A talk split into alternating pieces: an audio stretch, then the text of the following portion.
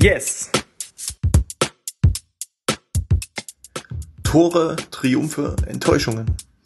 Über das und vieles mehr rede ich mit meinen Gästen bei Yes, Jakobs Erfurter Sport Talk.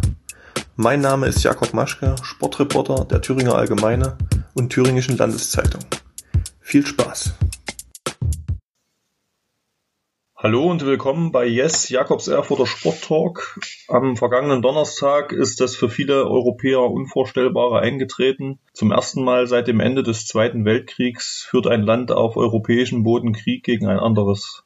Russland ist in die Ukraine einmarschiert. Ich spreche heute mit einem Erfurter, der das Land aus familiären Gründen kennt. Nico Karsdorf ist Trainer bei den Möbelsburger Akrobaten und war mit seiner Ex-Frau, einer Ukrainerin, im weltberühmten Cirque du Soleil aktiv. Ihre gemeinsame Tochter Alisa hat das Akrobatiktalent von ihren Eltern geerbt. Sie bereitet sich gerade in Baku, der Hauptstadt von Aserbaidschan, auf die Weltmeisterschaft am kommenden Wochenende vor.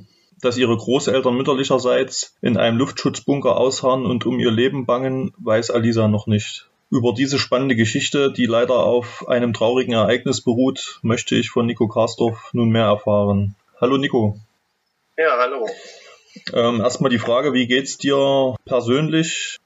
Na, es ist sicher keine einfache Situation. Wenn man in irgendwo Krieg ist, dann denkt man, hört man die Nachrichten und es berührt einen selten sehr stark, wenn es halt nicht irgendwo in der Nähe ist. Aber diesmal ist halt sogar Familie betroffen und schon ist der Bezug anders, auch wenn es nicht so sein sollte, ist es doch nochmal ein anderes Gefühl. Und die Mutter meiner Tochter lebt in Amerika und weint von früh bis spät, weil eben ihre Eltern und auch Verwandte, ja, Tante, Onkel alle in der Ukraine sind und dort mehrfach täglich die Luftschutzbunker aufsuchen, weil die Sirenen heulen.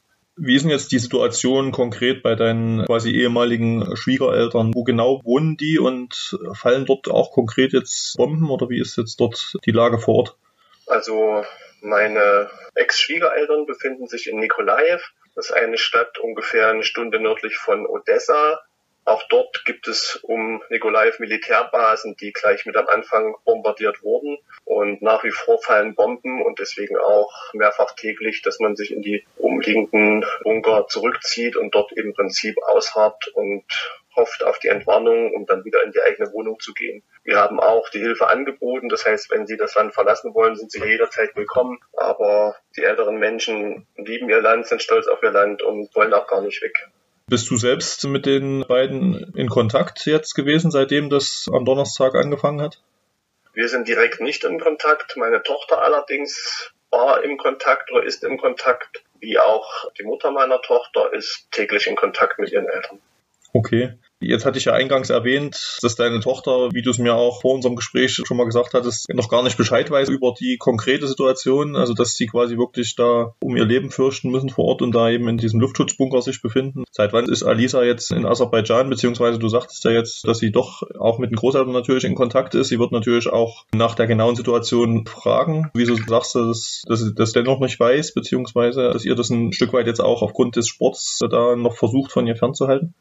Also wir als Eltern haben natürlich entschieden und auch mit Freunden gesprochen, dass sie im Prinzip Alisa lediglich viel Glück wünschen und nicht die direkte Situation ansprechen. Natürlich weiß meine Tochter mit fast 18 Jahren, dass Krieg in der Ukraine herrscht und dass auch dort Bomben fallen. Aber in den Nachrichten hört man zum Glück nicht, welche Stadt genau jedes Mal betroffen ist, zumindest wenn es die kleineren Städte sind oder für unsere Verhältnisse unbedeutenden Städte, so dass sie da eben und die, wenn die Großeltern, wenn sie mit ihr kommunizieren, auch die machen das dann nicht vom Luftschutzbunker aus, sondern von der Wohnung mit einem Lächeln und wünschen ihr einfach nur viel Glück und sind stolz auf ihre Enkelin. Und damit versuchen wir das von ihr fernzuhalten, dass sie frei, ohne die Gedanken ihrer Großeltern im Negativen dann eben auf die Matte gehen kann und ihr Bestmögliches abrufen. Ja, also das hat quasi auch deine, das hast du mit deiner Ex-Frau so besprochen und sie dann wiederum mit ihren Eltern, dass die das dann eben auch ihr nicht so genau schildern, was da vonstatten geht. Genau, ist korrekt. Ja. selbst mit Freunden im Sportbereich wissen alle Bescheid, dass sie eben wirklich ihr nur viel Glück wünschen sollen und nicht auf die Kriegssituation in ihrem eigentlich auch mit Mutterland, sie hat immer zwei Muttersprachen, darauf anzusprechen. Ja.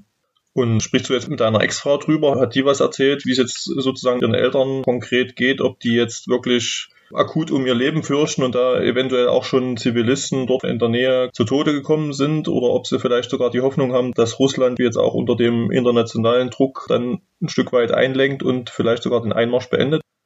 Die Mutter im Bunker spielt viel mit den Kindern. Sie versuchen eigentlich trotzdem noch Lebensfreude zu vermitteln oder Fröhlichkeit zu vermitteln. Sie sind beide jetzt nicht die ängstlichsten Menschen. Von der Seite hoffen beide eigentlich, dass es relativ schnell zu Ende geht und dass die Vernunft siegt. Und solange jetzt keine großen zivilen Ziele oder Wohnhäuser permanent attackiert werden, fühlen sich beide auch relativ sicher. Mehr ist da momentan noch nicht zu sagen und meine Ex-Frau spricht viel mit ihnen, macht aber auch viele Posts in den sozialen Netzwerken, um auch die Wahrheit der Welt zu präsentieren und eben nicht so, wie es vielleicht in Russland dargestellt wird. Wobei, glaube ich, die Staatengemeinschaft da grundsätzlich jetzt mit einer Stimme spricht, auch wenn natürlich viele sagen, dass das ein Stück weit zu spät kommt oder da eben auch zu passiv agiert wurde gegenüber Russland. Ich weiß nicht, ob du zu der politischen Situation dich äußern möchtest, wie du das einschätzt, beziehungsweise ob das irgendwo absehbar war, dass dieser Einmarsch passiert, wie da die Gemengelage war jetzt. Ich meine, du wirst ja wahrscheinlich auch mit deiner Ex-Frau im Vorfeld vielleicht immer mal darüber gesprochen haben. Also wir waren ja auch schon in Kontakt, als die Krim eingenommen wurde vor mehreren Jahren mhm. und sind auch so ständig in Kontakt.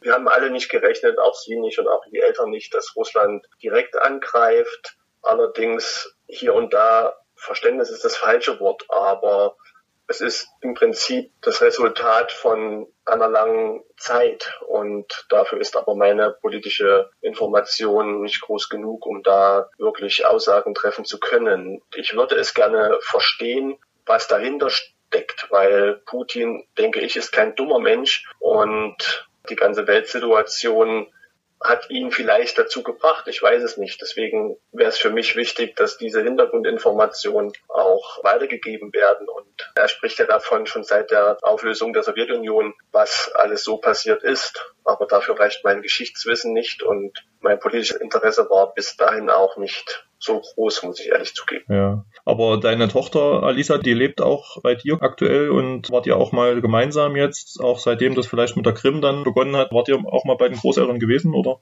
Also meine Tochter lebt überwiegend im Jahr bei mir. Wir waren zusammen schon die Mutter besuchen in den Staaten, aber auch mit der Mutter und auch in der Ukraine die Großeltern besuchen. Erst zu Weihnachten waren die Großeltern in Las Vegas mit der Enkelin, also meine Tochter ist mit hingeflogen. Alisa ist einmal im Jahr in der Ukraine hochgeschätzt und hat dort immer eine wundervolle Zeit. Und ich kenne die Ukraine ja zumindest Kiew und Nikolaev als diese zwei Städte, die ich hauptsächlich besucht habe und auch etwas besser habe Freunde auf der ganzen Welt, auch durch den Zirkus. Ich habe viele ukrainische Freunde, viele russische Freunde und für jeden stößt es auf Unverständnis. Mhm.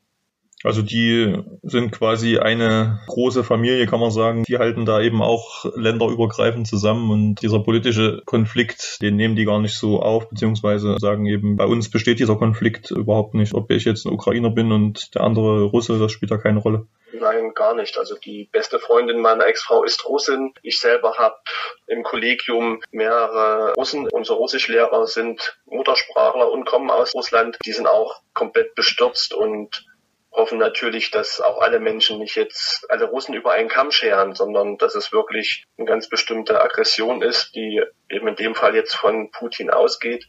Aber das ist nicht Russland. Ja, das mhm. ist, man darf auch nicht sagen, wenn irgendeine Terrorattacke passiert, dann sind es die Muslime. Und man sollte da vorsichtig sein. Ja. Und ich habe, wie schon sagte, Freunde in jedem Religion, in jedem Land fast durch meine Reisen durch die Welt und bin mit allen immer noch Freund und ich, sonst dürfte auch keiner mehr mit mir sprechen, weil Nazi-Deutschland ja auch die Vergangenheit hat.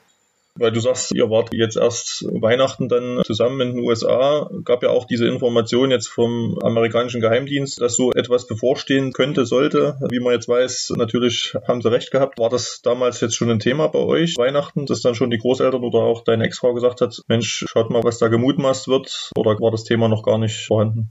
Also mein ehemaliger Schwiegervater ist selbst immer mit in der Politik gewesen, also hat viel im Stadtrat und so weiter von Nikolaev gearbeitet, sein ganzes Leben eigentlich. Aber er hat auch immer irgendwo Arbeit und Privatleben getrennt und demzufolge haben wir das für uns überhaupt nicht wahrgenommen. Das war nicht Thema unseres Alltags. Hm. Jetzt nochmal zu deiner Tochter. Wie wir gesagt haben, bereitet sich gerade auf die Weltmeisterschaft vor. Seit wann ist sie dort in Aserbaidschan? Und du hast ja auch gesagt, dass es quasi so ein Stück weit für sie sehr unverhofft kam, also dass sie quasi danach nominiert wurde. Also ist auch ein großer Traum, der jetzt in Erfüllung geht und dann doch eben überschattet wird von den Ereignissen. Ne? Genau, also Alisa hat ihr ganzes Leben natürlich schon Akrobatik betrieben, aufgrund auch, dass ihre Eltern sie ja dahin gedrängt haben, kann man fast sagen. Und die letzten zwei Jahre hatte sie eine Partnerin hier aus Erfurt, wo auch schon sehr vielversprechend man darauf hingearbeitet hat. Aber Verletzungspech und Leistungsdruck, vor allem bei ihrer Partnerin, haben eben leider dazu geführt, dass sie es nicht ganz geschafft haben. Sind zwar deutsche Vizemeister geworden im Dezember, aber es hat eben nicht zur Nominierung gereicht. Und damit haben sie beide eigentlich entschlossen, eher sich darauf zu konzentrieren, aus Freude wieder Akrobatik zu machen, egal was am Ende für einen Wettkampf oder für ein Ziel ansteht. Und dann durch dummen Zufall, durch Verletzungspech einer anderen Sportlerin aus Oldenburg wurde im Prinzip Alisa vor zwei Wochen gefragt, ob sie es probieren würde wollen. Und da sie eine sehr gute Unterfrau ist, ist sie nach Oldenburg gereist, hat dort trainiert und dann nochmal paar Tage unter den Augen des Bundestrainers und nach den fünf Tagen Training hat er entschlossen, sie mitzunehmen und zu nominieren. Ja. Kurz nochmal für die, die es nicht wissen, vielleicht kannst du mal kurz erklären, was Unterfrau bedeutet. Also die turnen ja dann in dem Fall zu zweit und eine Dame steht sozusagen unten und hebt die andere Dame, die dann oben eben sozusagen ihre Kunststücke vollführt oder wie muss man sich das genau vorstellen?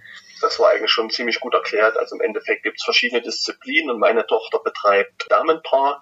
Das sind zwei Mädchen, die zusammenarbeiten. Die eine ist immer etwas größer, kräftiger und die andere etwas kleiner und zierlicher. Und die Unterfrau in dem Fall hält die Oberfrau oder wirft die Oberfrau in den verschiedensten Elementen. Und die Elemente, ob nun dynamisch, also fliegen, Saltos fliegen oder eben Handstand halten, werden in Choreografien verpackt und das Ganze wird dann den Kampfgericht präsentiert. Ja. Wenn ich es richtig verstehe, war das so, dass quasi die Konkurrentin, die deutsche Meisterin geworden ist, als Unterfrau hat sich verletzt und sie ist quasi dann die neue Unterfrau von deren Partnerin oder wie war das?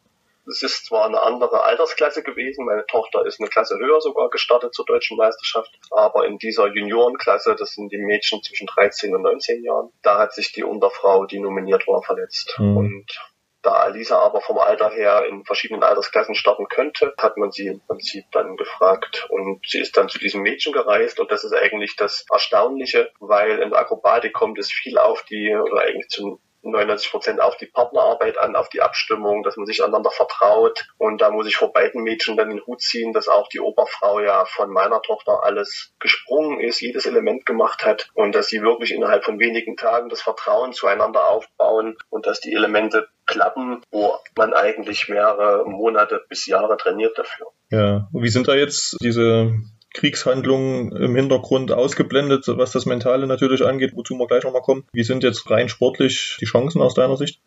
Boah, ich weiß nicht so genau, wie die Weltelite gerade turnt. Momentan stehen, ich, 20 Damenpaare, die gegeneinander kämpfen. Also ich sag mal, wenn sie unter die ersten 10 kommen würden, das wäre schon ein Riesenerfolg.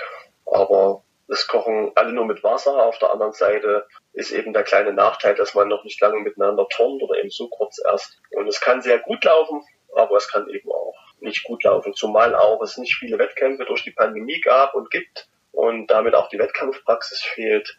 Zusätzlich natürlich das erste Mal so ein großer Wettkampf für meine Tochter ansteht, wo man sich fragt, hält sie das dann auch vom Nervenkostüm aus, dass sie erstmals bei einer Weltmeisterschaft auf die Matte geht. Und da kann natürlich auch die Nervosität ein paar Abzüge bringen oder Unsauberkeiten bringen.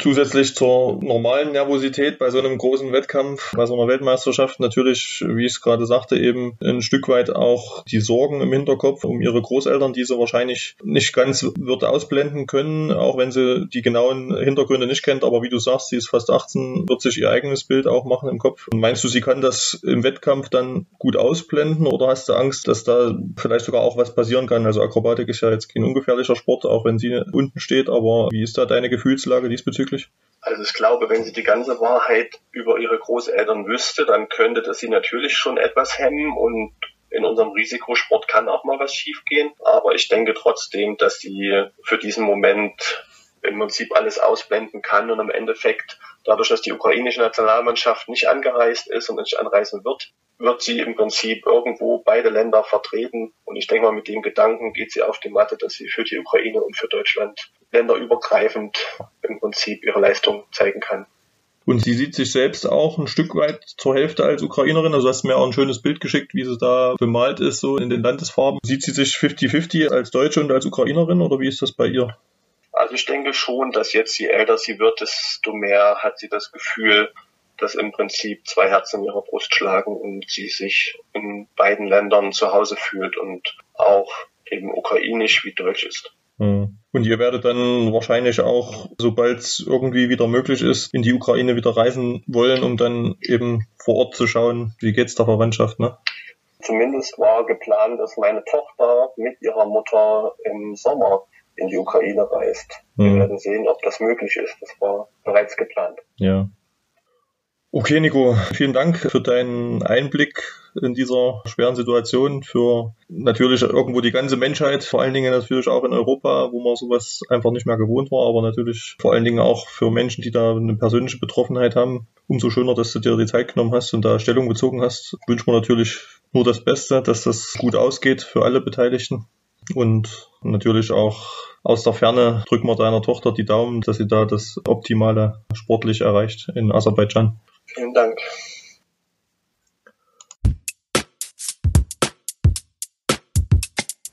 Yes!